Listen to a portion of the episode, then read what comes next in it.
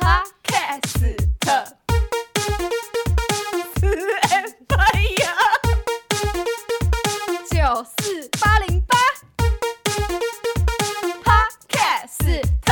嗨，大大家家，我们又回来了。没错，因为我们前阵子录了蛮多的库存，所以呢，就有一阵子没录音。现在有点小生疏了，怎么办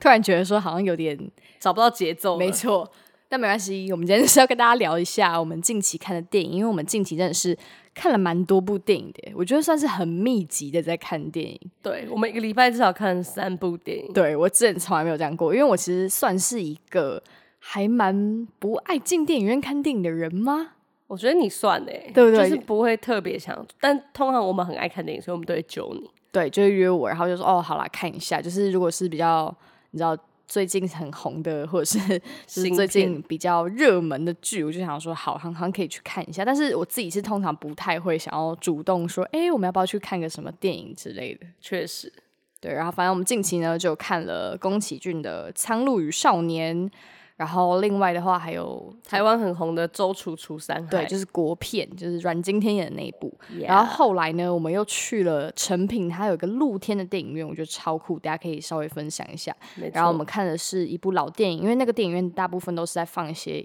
以前的电影，然后那一部叫做《黑色追记令》，我是在那个手机键盘上打不出气，我就想说这个字念到底念什么东西，然后后来打“记”的时候就出现了，应该是“记”吧。我只能说，大家可以看到他国文小老师又 上升，对，因为我自己在影片里面狂讲追妻令，追妻令，然后后来我打不出气，我就想说完蛋，我一直以为他全部讲叫错追吉令，但 whatever，反正就是追，那追是那个叫什么追记令，追吉令，追记令，没错，就是他， 全部大讲错。好，那我们其实今天是想跟大家分享这些电影的心得啊。如果你很怕被暴雷的话，我们现在就是请 Amber 画下一条线。 对，我们接下来就是会开始分享我们的心得，所以多少会有一些剧情的成分。如果你是很不喜欢被暴雷，或者是提前知道剧情才去电影院看的人呢，建议就是这一集先不要看，等你真的看完电影之后，你可以再来。 就是再回来听这一集，对，然后再听我们讲的有多 烂，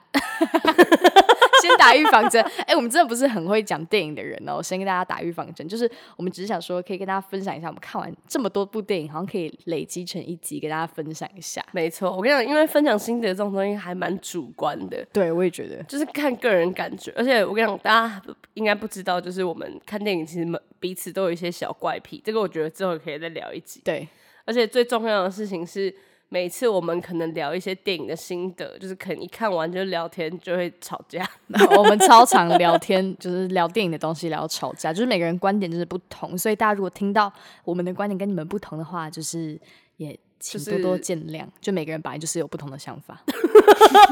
电影就是会有很多不同的解读啦。没错。好，那我们先从第一部《苍鹭与少年》开始说。对我必须说这一部呢，其实呃，我们后来去看完电影之后，就是八零八在帮我看我的 email 的时候，他发现其实我有收到那个试映会的邀请，然后他就气疯，他想说：“哎、你怎么不早讲？我还真的没看到，我真我的真是的气疯哎！欸对，因为那时候就有记得有一个信，就是他寄了蛮多封，然后说是《苍鹭与少年》，我只看到苍啦，我没有点开来看后因为面是的苍东西。井空之类的就吧，我不知道苍井是什空么握啊、手会， 对，因为其实我，我我真的觉得这一部它的宣传偏少，也不是说日本它是完全没有宣传的对，嘛，他在日本上线的时候，好像只有一个电影海报，然后就直接上映了，对也没有宣传片什么之类的。对。啊然然后后我近期也是比较没有在关注说最近有什么电影，所以当时我收到的时候，我是真的联想不起来，这就是宫崎骏要上的那一部、哦，什么《魁违十二年之作》这样子。确实没有，我觉得也是因为他那个内容没有宣传，也没有提到宫崎骏，就你看到这个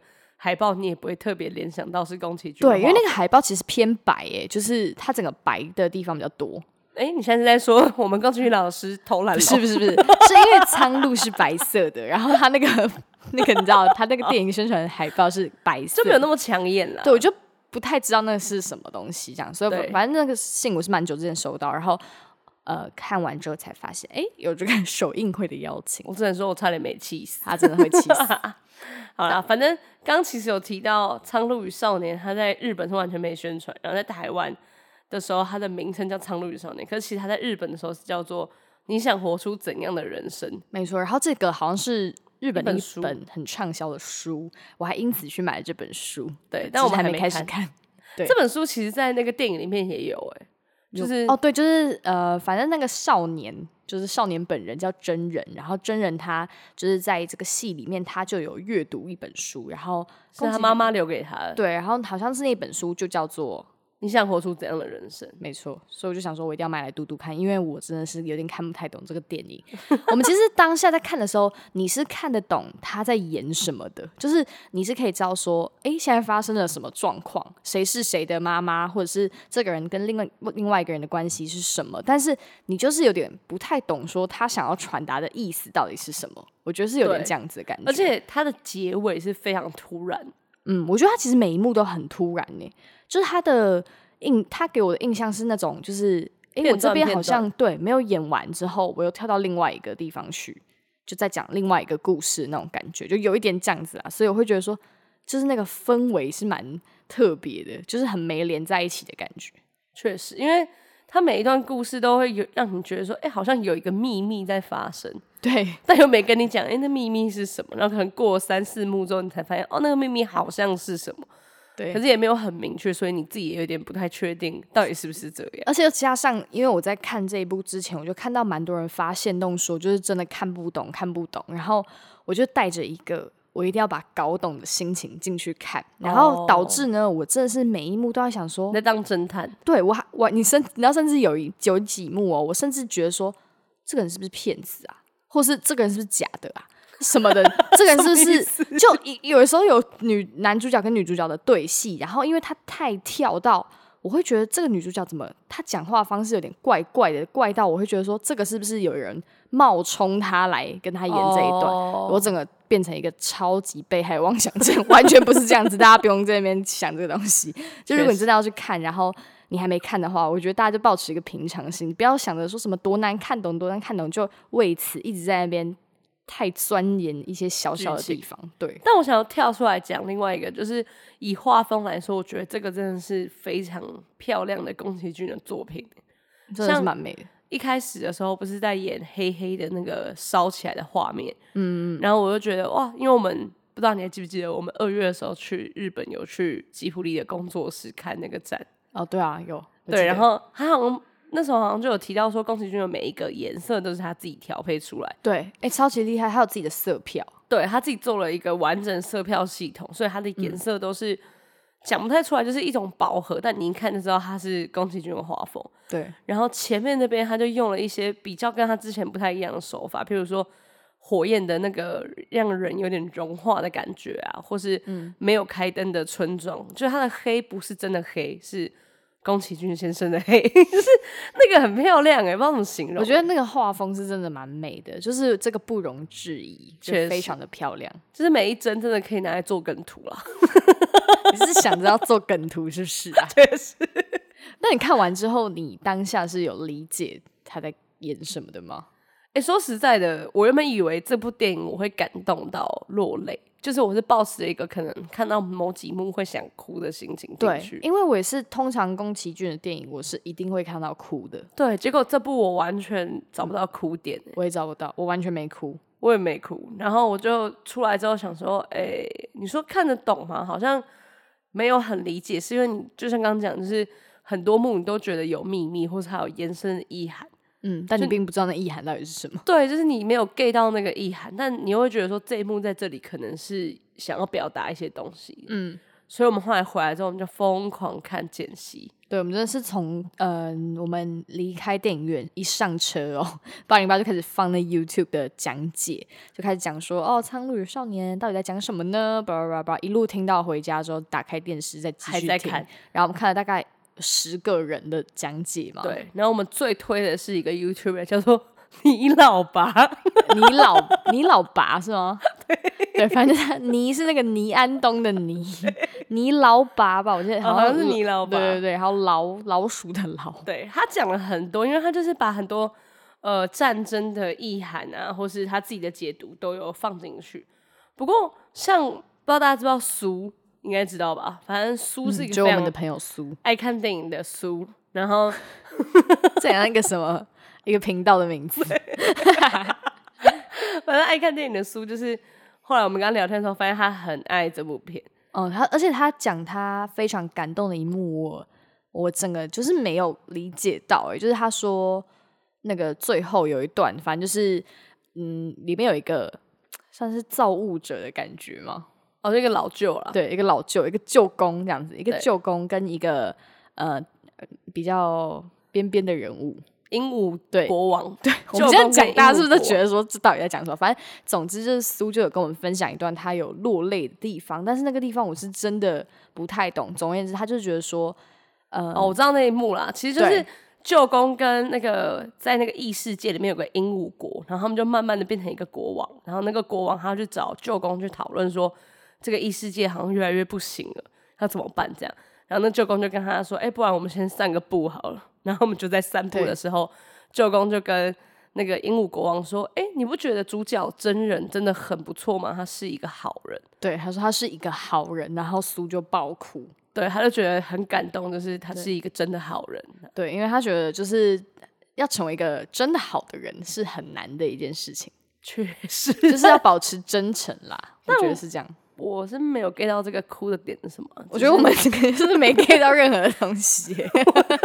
我好不受教，还要聊吗？干脆不要聊。 我觉得其实就是这样，就是有时候我们不懂，就不也不用硬要觉得说一定要理解，因为其实我看到蛮多就是解析都是说，其实如果我们现在这个阶段，我们看到这部电影是没有流眼泪，或是没有被感动到，其实只是我们的阶段还不到，就是我们的人生阶段还不到那个看这部电影会觉得哦被触碰到，或者是被感动到那种时期。 对，其实我觉得这也是蛮酷的地方，就是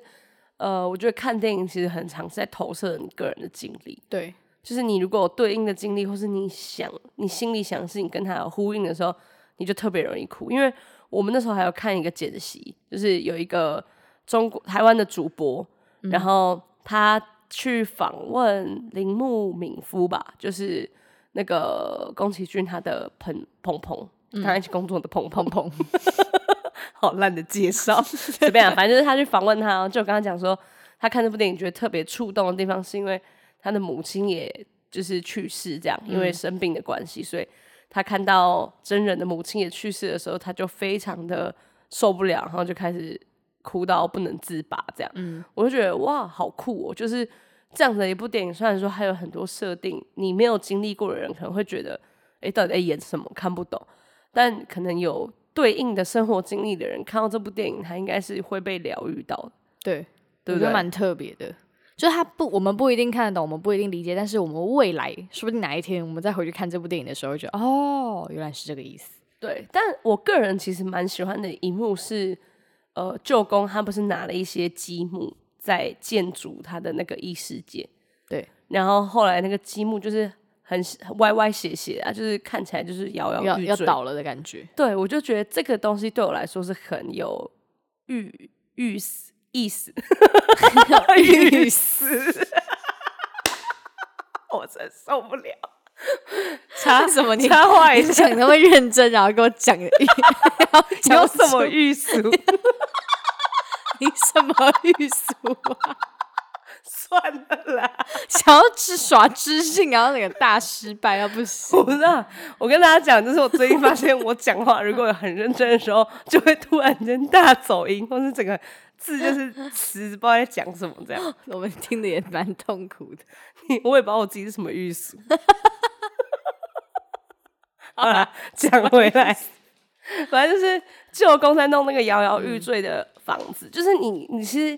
不能理解是为什么这么厉害的一个异世界的空间，它竟然联动的是这个摇摇欲坠的积木，然后看起来丝毫无逻辑，就是碰一下就直接倒。我觉得它对我来说的意思很像是，呃，我们世界或是我们的生活很常就建立在这种很脆弱的事情上，嗯，然后你如果不注意，它就很容易破掉，因为它就是很脆弱的东西。然后我觉得舅公后来他拿出十三个积木嘛，就是他说这个是干净的积木，要给真人问他愿不愿意接手他的工作，啊，真人说不要的感觉也让我觉得哎蛮、有趣的，就是。其实你就是舅公想要别人接手这件事情啊，那个人当那个本人可能根本就不想要，你懂吗？就是有时候你觉得说，哎、这东西是一个很伟大的东西，然后你想要交给某些人的时候，其实那个伟大的东西可能只是对你来说有意义而已。嗯对对方来说不一定有意义。所以我觉得，其实这部电影，我个人比较有感触的是积木的部分啊，就是他的脆弱啊，跟他在接手给别人，别人不一定能够理解你这个意义在哪，或是他也不一定想要，是嗯对我来说比较有趣的。我自己是蛮喜欢，就是真人他就是他讲出自己的恶意的这一段，哦就是因为其实积木刚刚有提到积木是干净的嘛，然后如果呃这个积木是舅公在世界各地他跑了一大堆地方，还有各个不同的时空里面才找到的十三个干净的积木，然后他说这十三个积木是没有被恶意去污染到的，但是真人就说他没有办法做这件事情，是因为他是有恶意的，因为他有一段是他故意把自己打伤，为了博取就是他爸爸的关注等等的。就他其实，在学校跟同学打架没有受伤得这么严重，但他去拿石头敲自己的头，把自己的头打到受伤，所以他其实是他有他承认出自己的恶意，我觉得这一点是我觉得最深刻的地方。哦，确实那个地方我也蛮喜欢，就是嗯我觉得有时候大家就会过分强调正面啊，什么善良啊，但实际上其实每个人都一定也有自己小邪恶的地方，就是可能会想要绊倒一些女同学啊之类的那种，你知道是吗？女同学、啊因为之前有一部电影，它就是一个阿嬷，然后反正那部电影是另外一个东西，它就是一个校长，然后他是在那个超市里面就扳倒一个小女生，嗯，因为那小女生太爱乱玩，然后他就偷偷的扳倒她，让她跌倒之后她就不会乱玩。就是这种生活上的小恶意，虽然平常大家可能不会拿出来聊，可是我觉得是不免俗一定会有的啦。然后你可以勇敢承认自己有这个恶意，去面对自己的这个不善良的地方，是蛮勇敢的 对我觉得这是这部电影我自己最感触的地方。哦。确实，那其他的话，我真的是建议大家可以去电影院里面，就是观看这部电影，然后你可以再多看一些不同的人的解析，我觉得还蛮酷的。就是每个人对于每块解析有一些不一样的地方。对我们其实看了很多解析之后，发现有一个 YouTuber 非常的不错。你刚才已经讲过这一段，你知道吗？ 我刚讲过了 吗？没有啦，是上上一集吧，你讲过，我讲过了。你老 爸 就是你老爸把的解析就是很赞， 大大家可以再看一下。 就这你鬼打墙 什么？ 我就是想讲 我你刚老爸三我个刚有一种，我不知道大家有没有看过一个一个 电影，叫做什么末什么生日快乐，就是一直不断的在过生日。字， 但是不断提到那你算老是一个爸。恐怖片， 就是他他不断的起床，然后都过同一天。我觉得我刚刚马上就是有这种感觉， 我想说，好爽！你老爸不是讲过了 吗？我跟你讲，《苍鹭与少年》，我们能能能够讲的解析就差不多这样。对啦，因为我真的觉得说这一部偏艰涩一点点，对，就是看完之后真的是需要花时间消化的。但是整体的整个画风，还有它就是哦，这部电影里面还有融合一些宫崎骏其他电影的影子的感觉，就会有一些《哦声音彩少女》蛋啊，对对对，或者是一些就是其他片的那个小小的彩蛋在里面，我觉得蛮蛮酷的。如果你是宫崎骏的粉丝的话，我觉得不管你看不看得懂，你就是还是会去看，所以就这样，好真看的，这三个字就是代表了很多意思。那三个字。 宫崎骏，说你老爸这三个字也是很多意思。 太多次了我们会把那个 YouTuber 就是连接放在下面，让大家去看。 好，那再来的话就是我们前几天看的《周楚除三害》这一部呢，其实我们也是在看之前是完全没有看预告片的。我自己啦，你有看吗？没有，对，就是我我个人版就是喜欢当一张白纸，所以我就是完全没有看任何的预告片，我就是跟着带跟着大家走进去看这样子。对然后这一部呢，它主要我觉得比较偏向是是有一点想要传达一些，正面意涵吗？嗯，应该是应该是有啦，说实在，其实这部片我完全不知道他想表达什么，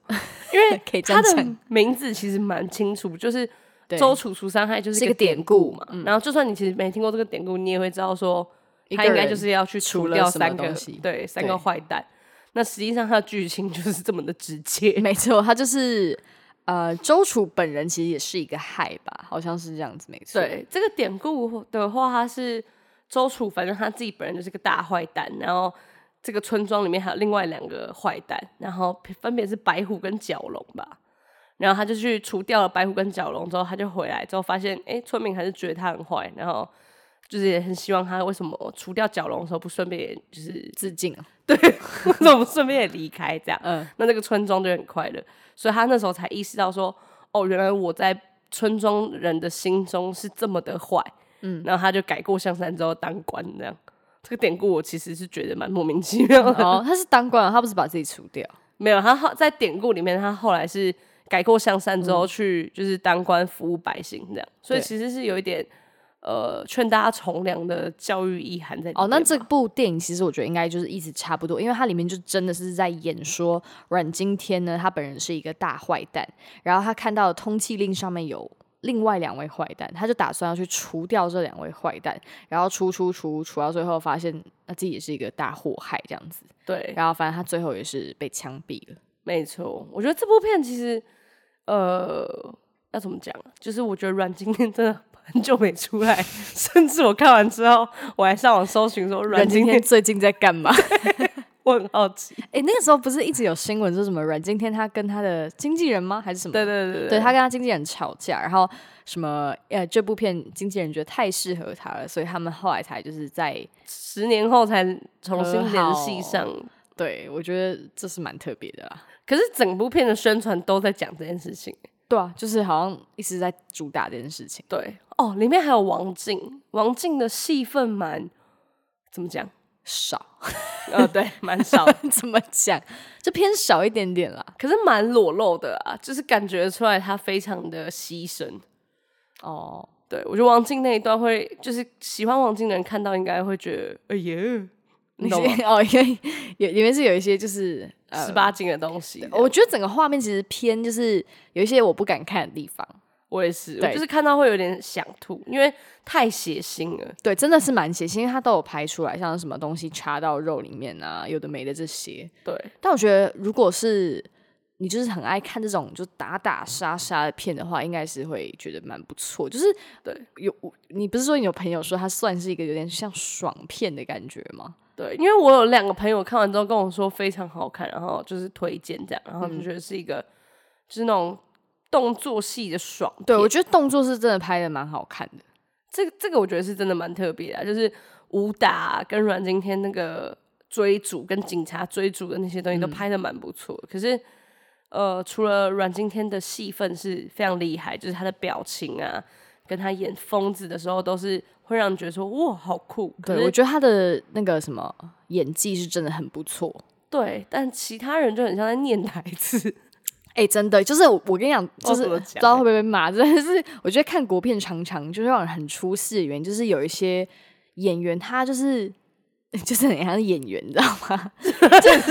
花五百块来，就是领完这出戏就可以走了，你知道吗？就是他很走路工他，很没有带灵魂情绪在那个字里面，然后就觉得哦，好出戏。但是我觉得，他很像嗯 Google 小姐啊。就是你要念念词的方式嘛，对对我觉得会有一点这个问题。但是我觉得这一部算是在我近期看的国片里面，算是演演技蛮都自还然蛮的 OK，对对对对，都蛮赞，演的蛮好的。对，可是还是会有一些念台词的那种会让你有点出戏的地方。其实我之前有想过为什么会这样、欸就是会不会是因为我们太了解中文，就是你讲中文的时候，你可以听得出它背后的意涵，比如说你声音的表情啊，跟你的情绪啊，就是你可以透过他讲话的方式理解。可是因为，嗯，譬如说他讲日文或者他讲英文，我们没有听得那么懂，就是不太了解说，哎、他这句话语是气到底是应该要怎么样才正确的对之类的。然后你听那个感觉的话，你就不会想那么多。对，因为我觉得像是常看一些美，就是美国的那种电影啊，或者是那种欧洲的电影，然后里面有亚洲人的话， 他们的中文也都讲的很可怕。对，就是你会觉得 很呃很怪，对，就是会觉得说，哎、这个这个讲的好奇怪，但是他们可能就不会觉得怎么样，他们觉得说，哦，这就是他们的语言，他们也不懂，所以就也对不会觉得说他的演技有什么任何问题。我觉得是真的太了解这个句子应该要用什么语气讲出来呀、比如说，哎、你干嘛碰我的这种语气，不能是，哎、你干嘛碰我 的的这种。对我就我觉得这是这是看电影会有时候有点小出戏的原因，但是我觉得真的整体还算不错，只是有一小段我也是觉得说，嘿，这段他在演什么东西啊？就是后来他有，就是阮经天有，呃，进入一个算是邪教吗？对，邪教，一个团体啊，那啊团体就是一直跟你说，哦，你要把一直你的唱歌钱拿出来，然后就是你把这些身外之物都要把它就是丢掉这样子，然后其实你再把它拿进烤箱呃火炉里面的时候，其实那些钱呢全部都掉到那个主主理人的房间里 面，没错，教主的房间里面对教主什么么主理人，百宝 箱，主理人超屌，他确实是主理人没有错。对啊，也是，他真的是，就那段我有点小看不懂，但其他我是觉得说打打杀杀的地方还蛮好看的，就动作确片都还不错啊。哎、其实我觉得蛮特，这部片对我来说蛮特别的地方，就是我没有看过台湾国片拍一些这种邪教的片，因为我之前其实有看过一些欧洲的那种邪教片，什么《仲夏夜》啊之类的那种，就是他也是主角被带到一个地方，然后那边的人原本都看起来很正常，但实际上他们就是邪教，然后拍的那种很惊悚的感觉。但台湾拍邪教的，除了真的鬼片之外，我好像没有看过、欸。哦，他也是拍的蛮惊悚的，欸就是偏恐怖。确实，而且他们唱歌是真的蛮恐怖的。曾经， 我 我每次都会，我看完那个电影之后，我就会疯狂地唱这一段，是 蛮有趣的啊。但就被洗脑。对，但我觉得他们那些人也很像演员，就是你看的太明显可是因为就是因为他们是邪教里面的，哦，所以你对觉得他这样卡卡的对，没会觉得很像真，很真，好像也是，对不对？确实。对，我觉得是有点这样子。还是我们建议以后国片就是全部都拍好之后拿去给英文配音，哦，我想演邪教就没 没问题。给英文配音之后再加中文字幕，这样好像这这样就不这样会会超突兀吧？很突兀啊。搞不好这样我们就会觉得说，哎、啊还不错，演的很好，这样 谁知道？ 但我觉得，嗯，我不会觉得说是难看的片，但就是偏有点小，看完之后不知道得到了什么东西那种感觉。说真的，我也真的不知道得到什么东西它。应该是也没有那种太深的寓意在里面啦。对啊，我觉得大家如果有一些不同的体悟，可以跟我们讲。不不过我是认真发现，国片非常喜欢拍的套路就是跟呃流氓啊、哦，角对对头对啊， 因为阮经天的上一部我记得的也是 蒙蒙甲，甲对啊，对，就是那种小混混型的片，或是就是一些比较你知道的，嗯，万华，不知道为什么大家都一提到万华，万华到底哪里得罪大家？ 你你家乡不是我家乡，我住在西门。 还在解释，你知道一开始片头他就是讲说你哪里来的？哦，万华。然后我想说，看又来，又是万华， 又是万华，又是蒙甲， 烦不就是烦？但就是我觉得就是差不多那样啦。 这种我觉得我觉 得万华人看到会想要去告 他，你说你本人吗没有，我是西门人，我还好还在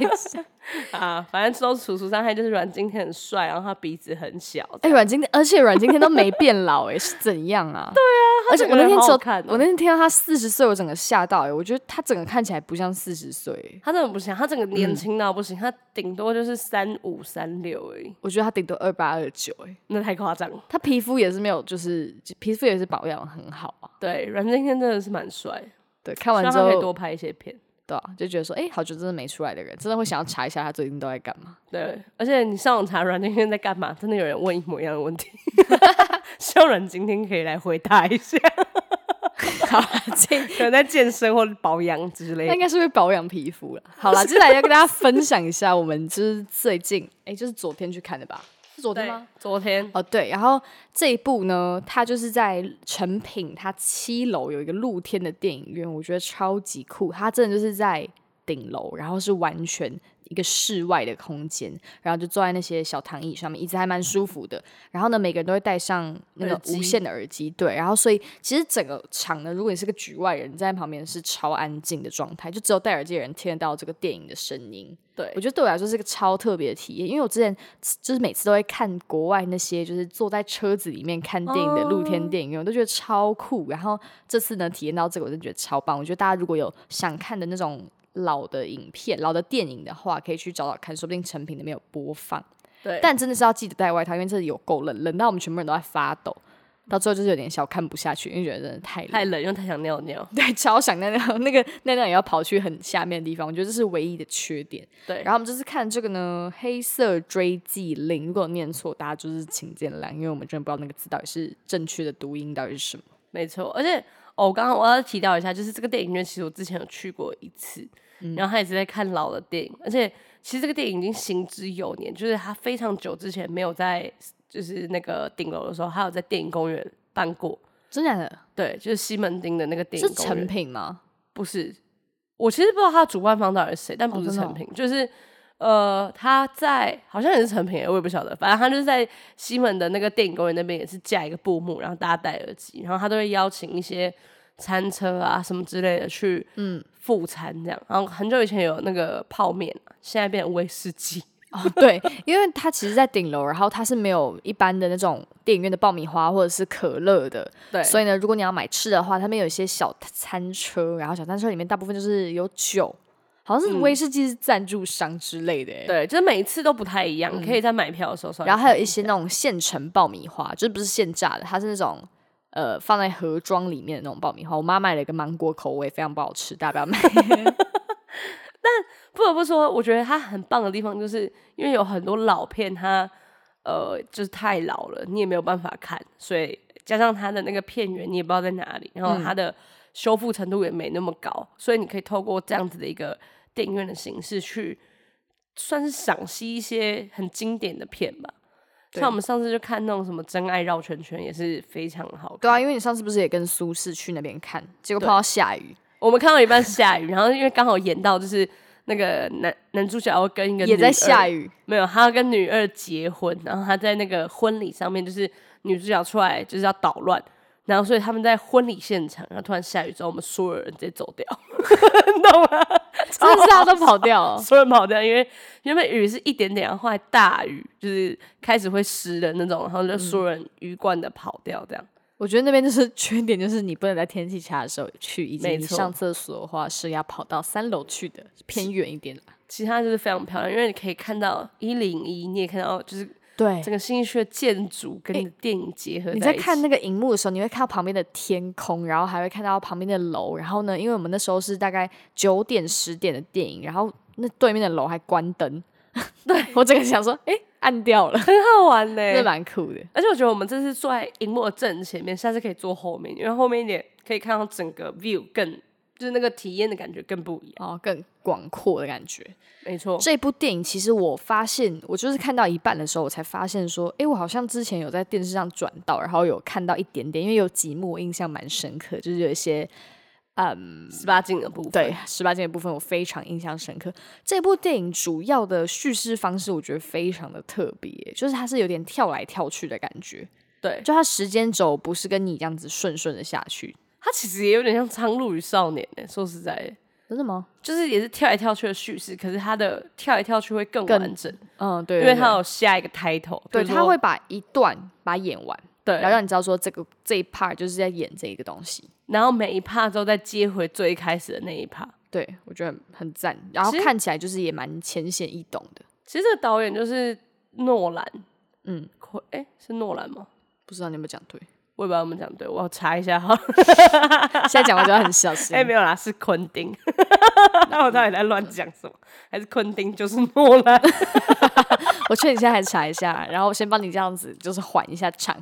我觉得，因为其实这个电影呢，我个人是印象没有很深刻，因为当时我就是看到一些十八禁的画面，我就有点忘记。但是我觉得印象非常深刻的地方呢，就是很多人都喜欢拿那个女主角的。的那个影电影里面的剧照当做大头贴，我觉得大家可以去查一下这部电影，就是你们看到那个照片就会知道，说非常多人喜欢用这女主角的照片当大头贴。然后那时候我就一直以为说这个女主角的戏份会算是还蛮多的，你知道吗？然后结果呢，她就真的是只演了小小一段而已，就真的一小段。如果假设这个电影有六小段好了，那个女主角真的只演一段，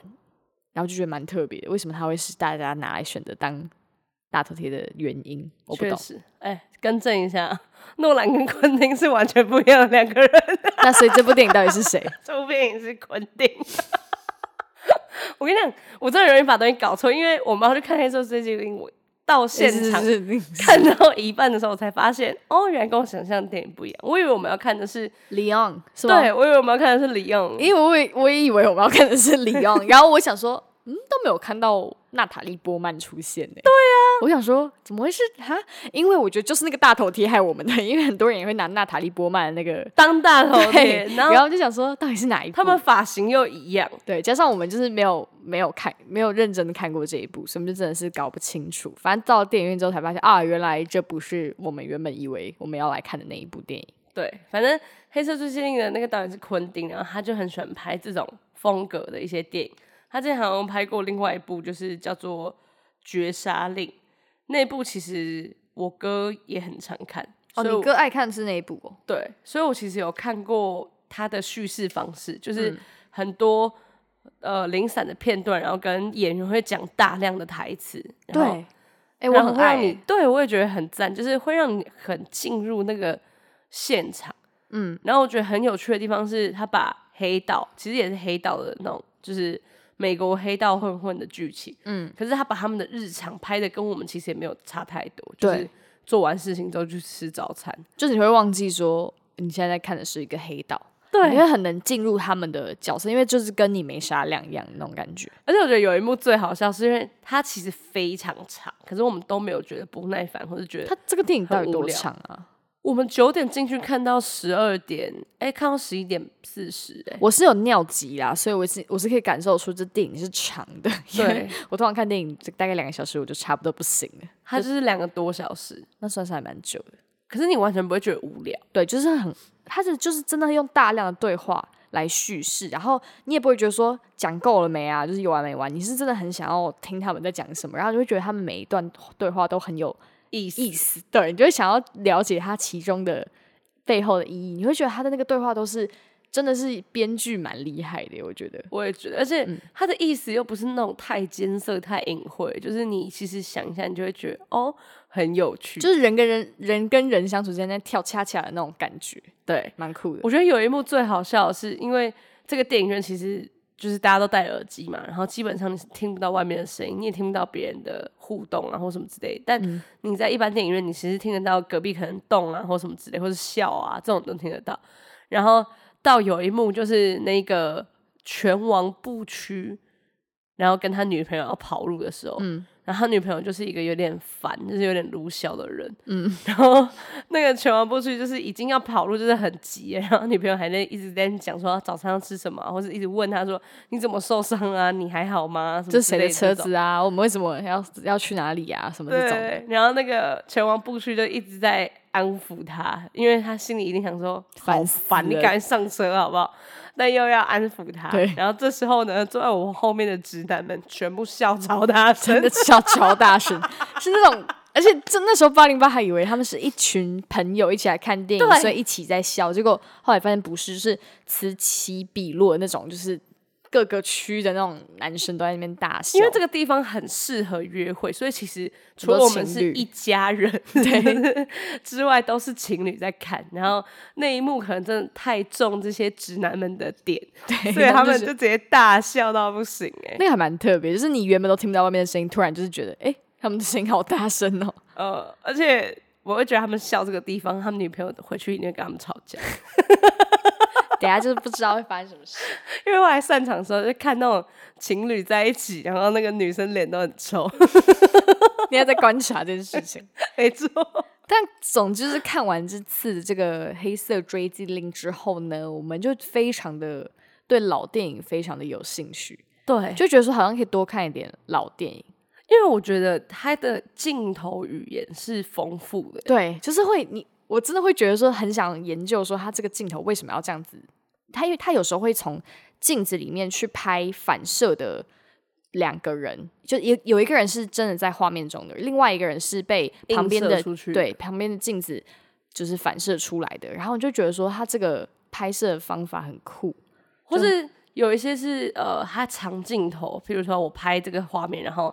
呃，那个人从一楼走上去，走后从二楼出来，然后他的镜头都没有换，对可是你也不会觉得无聊，就是你会反而会觉得说，哎、有那种紧张感，因为他现在应该要赶快去做一件事情，结果他这个镜头拍的看起来慢慢，然后你就会让你自己很紧张，对，我觉得非常厉害，对对就是没有一刻会让你觉得说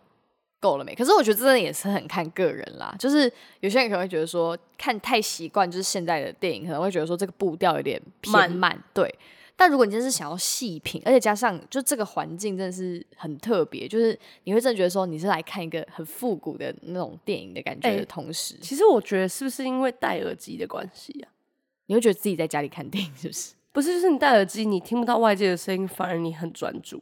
好像有一点欸呢、因为有有时候去电影院那种别人在咳嗽啊，或者是在那边嗑爆米花、，对，发出一些嘎吱嘎吱的声音，我都会被就是影响，稍微影响到。但是这个的话，我就真的是会有很种沉浸的身感体觉会往前倾，会想要就是再更仔细看，或者是真的会把它当做你真的只有沉浸在一个人的看电影世世界里那种感觉。对啊，我觉得它是真的酷的欸、就是这个环境让你更有心思，或是更想要去细品老电影。对，然后加上他播的每一部电影都还蛮经典，所以我觉得未来可能他每个月突就是推出新的电影的时候， 突突出新的电影，推出新的电影的时候，我们都可以去看一下。 好啊只。是唯一的缺点就是它的价格偏高。哦，这个电影院的价格一张票是四百五，是不是？对啊，四百五其实蛮贵的欸、四百五有包含任何其他东西吗？完全没有。有真哦假哦的门口免费的威士忌酸嘛？算吧。如果有人今天是要去约会，然后要喝点酒， 可是那个不一定有啊，真的吗？对，就是那些东西是不一定有，因为如果你四百五进去之后，你像隔壁不是有那个餐车嘛，嗯就你要买它的餐点的话，餐点好像是三百五之类，就是整体的价格都是偏高的。哦，所以就是不算是一个可以常去，但是如果你今天是要约会，或者是你今天真的是不知道干嘛，你想要一个特别一点的，行程，对，我觉得其实可可以去体验一次，因为真的是蛮不一样的观影体验。嗯，然后加上让我们看完这个《黑色追击追击令》之后，我其实蛮意外的，因为它时间长到蛮夸张，然后每一段又不短。对，但完全不会让我觉得无聊，或是觉得反而会有那种小时候看电影觉得，哎、时间过好快，嗯，因为像看《周楚除伤害》，它也很长，然后它长到你后面有觉得很，很我觉得蛮烦的、欸就是我还中间，因为我其实很少是憋不住想要去厕所的人，因为你每次都看电影之前都不去尿尿啊，对，但《周楚除伤害》我真的受不了，然后我就跑去上厕所，回来之后还在演，然后我就觉得说。到底够了没？你以为你去上个厕所回来它会结束？ 我以为它会结束，因为我出去的时候，我看到有人出来要开始扫爆米花，然后想说啊，终于要结束了，结果回去